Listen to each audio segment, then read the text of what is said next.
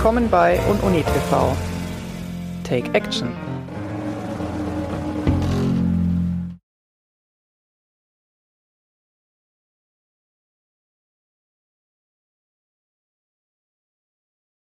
sind wir wieder beim Crowdfunding Talk, diesmal am Dienstag, ähm, weil gestern ja Feiertag war und wir haben uns entschlossen, dass wir das trotzdem machen diese Woche, aber am anderen Tag halt, am nächsten Tag. Ähm, zu Gast habe ich heute äh, Kirsten Hasberg von Energy Democracy TV. Hallo Wolfgang, schön dabei zu Hallo. sein. Endlich, ja. Äh, ursprünglich hatten wir das ja schon vor drei Wochen geplant. Jetzt hat es geklappt. Ähm, denn Kirsten ist ähm, momentan auf Welttournee sozusagen äh, äh, und, und ist jetzt gerade aber in, in äh, Kopenhagen und deswegen in der gleichen Zeitzone und das freut mich sehr.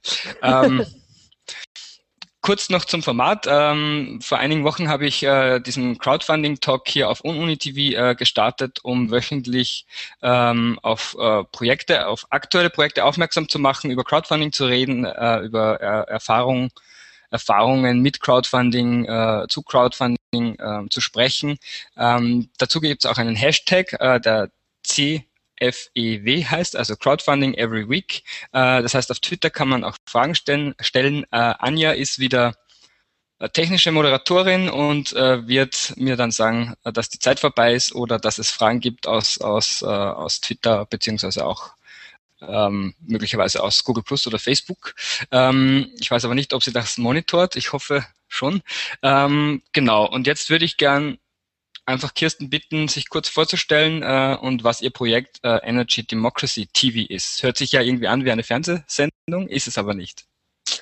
Ja, erstmal vielen Dank, Wolfgang, dass ich dabei sein kann. Freut mich, dass wir es jetzt auch mit den Zeitzonen hinbekommen haben.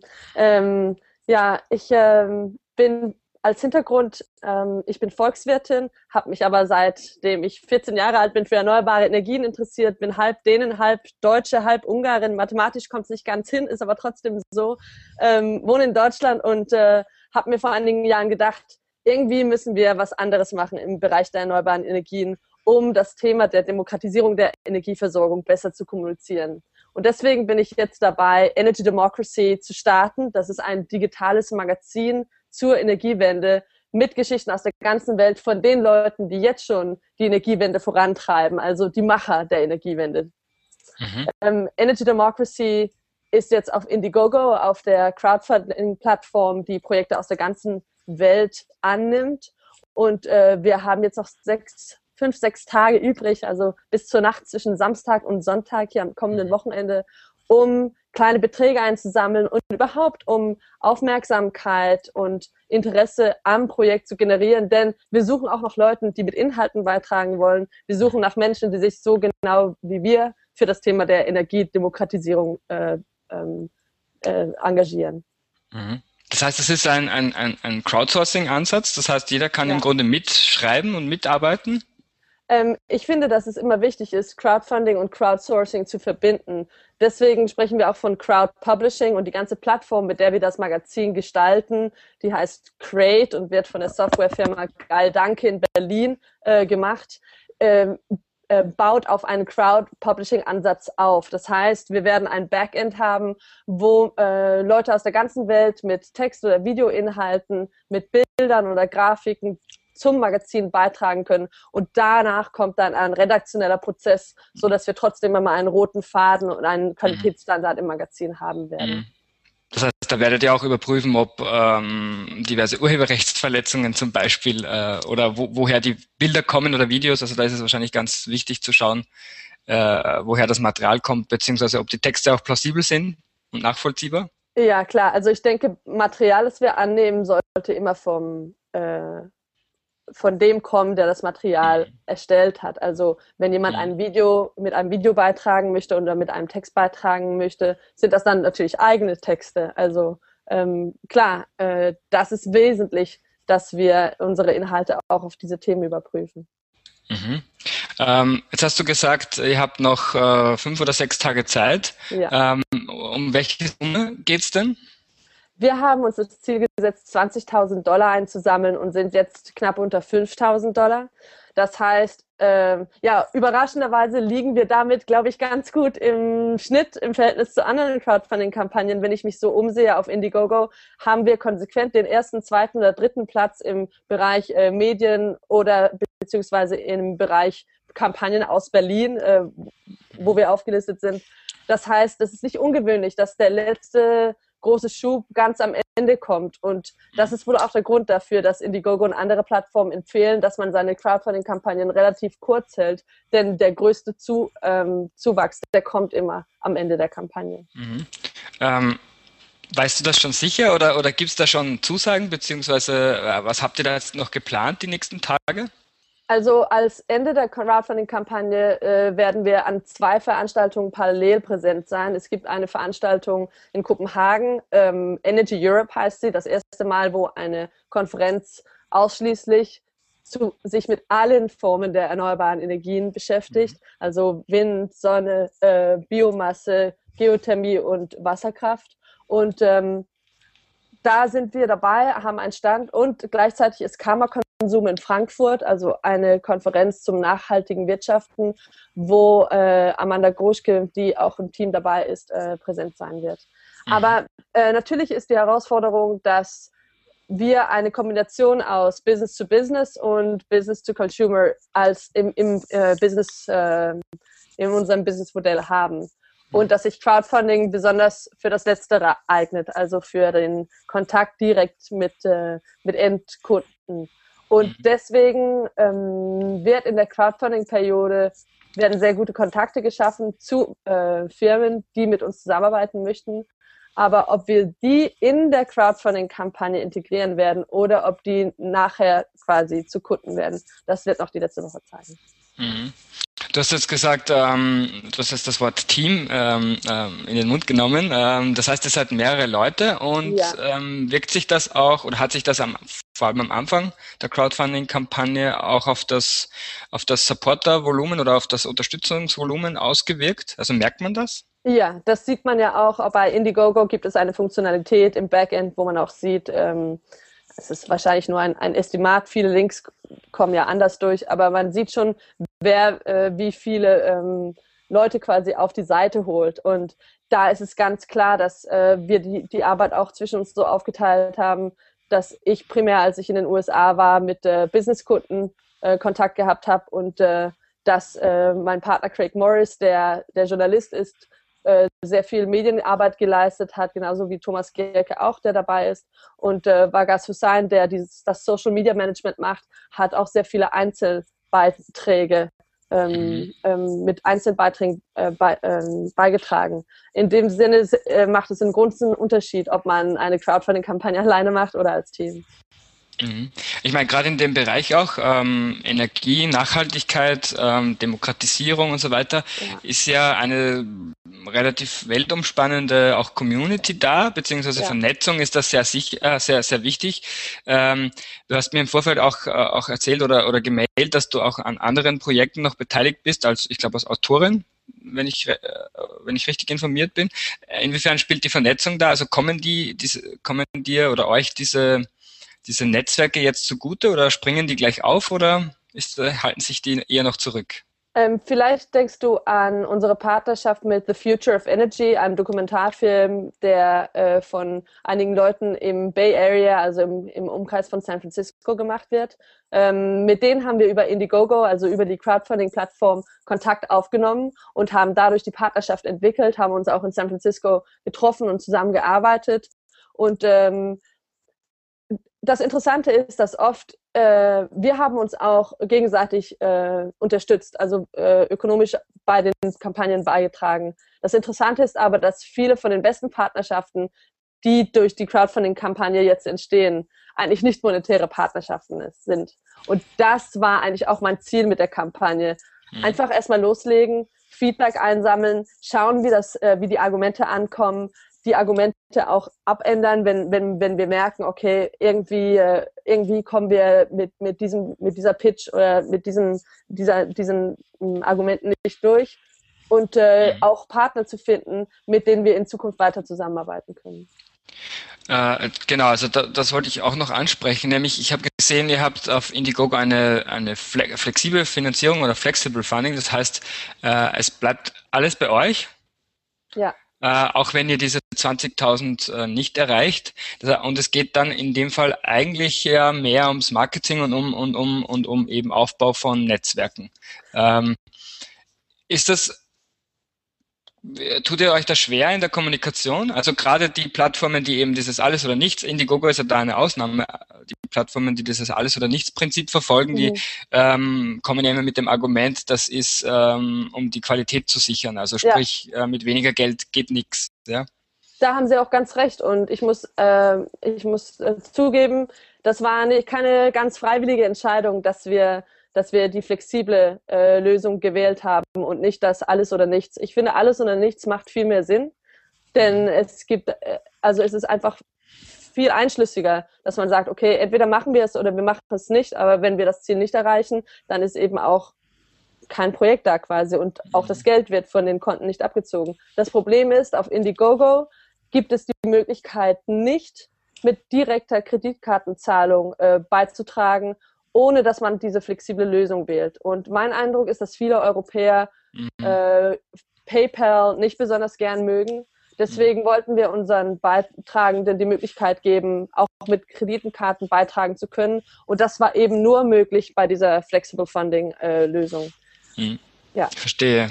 Ja, also gerade in Österreich, Deutschland ist es ja, also ich habe letzte Woche wieder gehört äh, von einer anderen Plattform, da ist sind 30 Prozent wird über Erlagschein eingezahlt. Also über, über Erlagschein, über, über, über Papier noch sozusagen, ja. Ähm, Was? Okay. ja, also ähm, das heißt, PayPal ist wirklich vielleicht bei uns nicht das Beste. Ähm, Jetzt noch, jetzt noch eine Frage, ähm, was, was kriegt man denn? Also wenn man euch jetzt unterstützt, wie ist so die Staffelung der Gegenleistungen der Prämien? Bei Indiegogo heißt äh, äh, Perks. Ähm, was kriegt man bei euch um wie viel Geld? Ja, also wir haben ähm, verschiedene Perks, die bei 10 Dollar anfangen, wobei es ist immer wichtig zu sagen, jeder, der einen Beitrag leistet, kann auch selber auswählen, ähm, welcher Größenordnung äh, er oder sie beitragen möchte. Ähm, erstmal haben wir ähm, bei dem 10-Dollar-Perk unseren Energy Democratizer äh, Titel, also die, die hier beitragen, sind unsere Energy Democratizers, sind in unserem Newsletter dabei und äh, bekommen früher Zugang zum Magazin, äh, also quasi als ein Pre-Launch. Dann mhm. haben wir den 25 Dollar Perk, der vielleicht besonders für Leute interessant ist, die schon selber äh, eine Plattform aufbauen oder sich in diesem Bereich der Nachhaltigkeit äh, äh, beschäftigen. Denn da haben wir ein Social Media Shoutout, was ja sehr wertvoll sein kann für Leute, die vielleicht selber einen Blog haben, den sie promoten möchten, die äh, selber ähm, quasi ihren eigenen Namen verbreiten möchten. Ähm, dann haben wir unseren 50 Dollar ähm, Perk. Das sind die Parting Contributing Editors.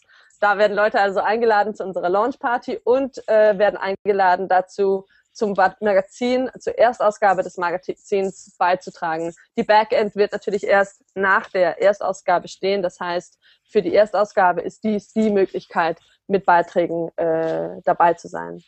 Und mhm. dann einer unserer sehr, äh, also ich finde selber, dass das ein sehr guter Perk ist, ist unser 100-Dollar-Perk. Da geht es nämlich darum, dass, äh, dass Menschen auf die Titelseite vom Magazin kommen können, von der Erstausgabe. Mhm. Und äh, da haben wir also alles von meiner Schwester bis zu einem CEO von einem deutschen Ener äh, erneuerbaren Energieunternehmen. Ähm, und äh, das finde ich einfach klasse.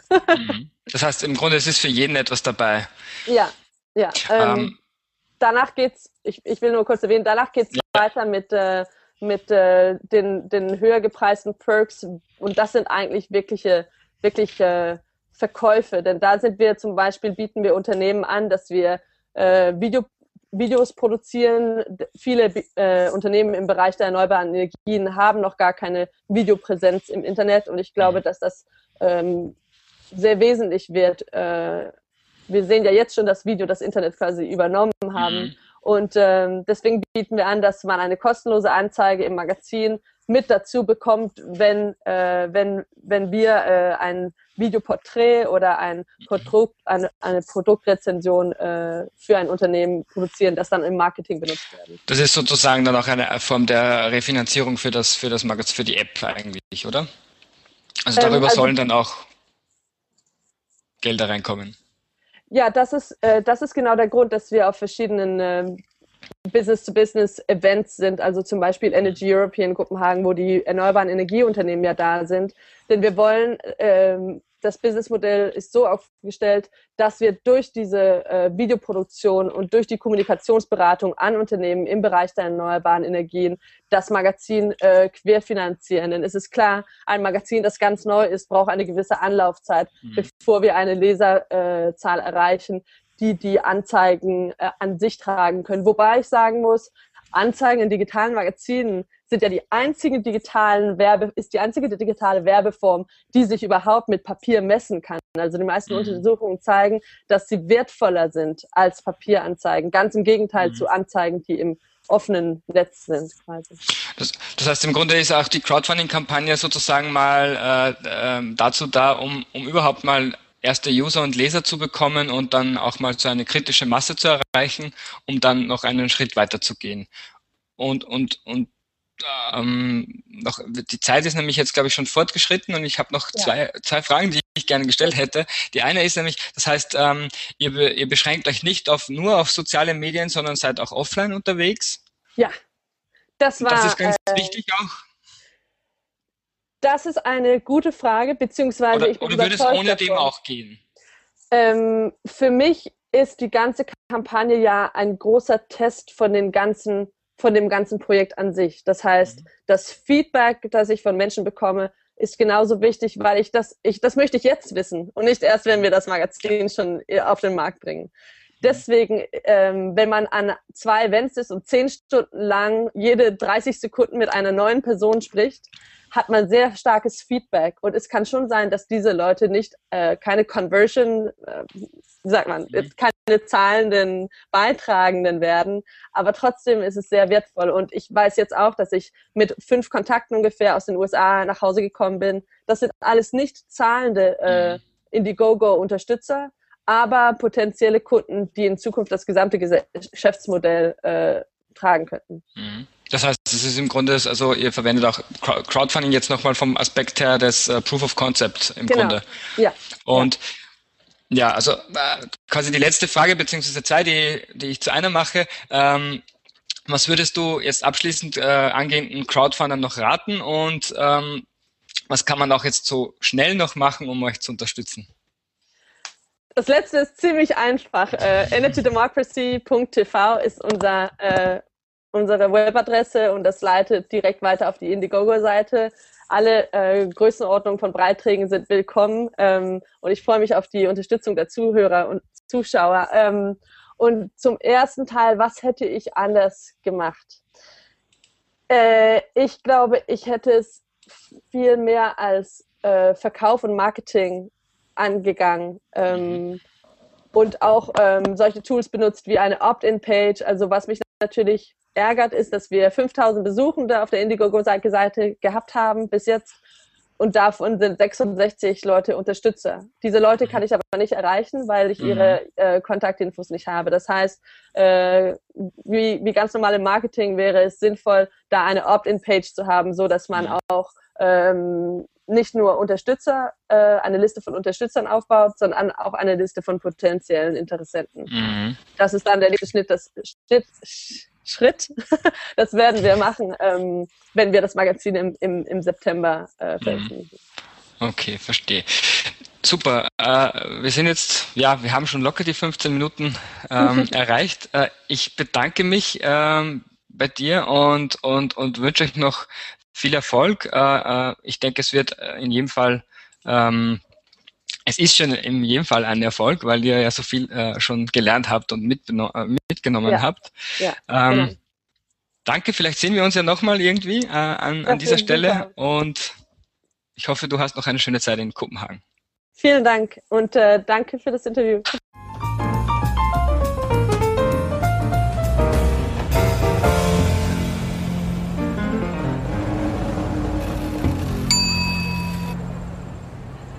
Das war UnUni TV. Take Action. Und bis bald.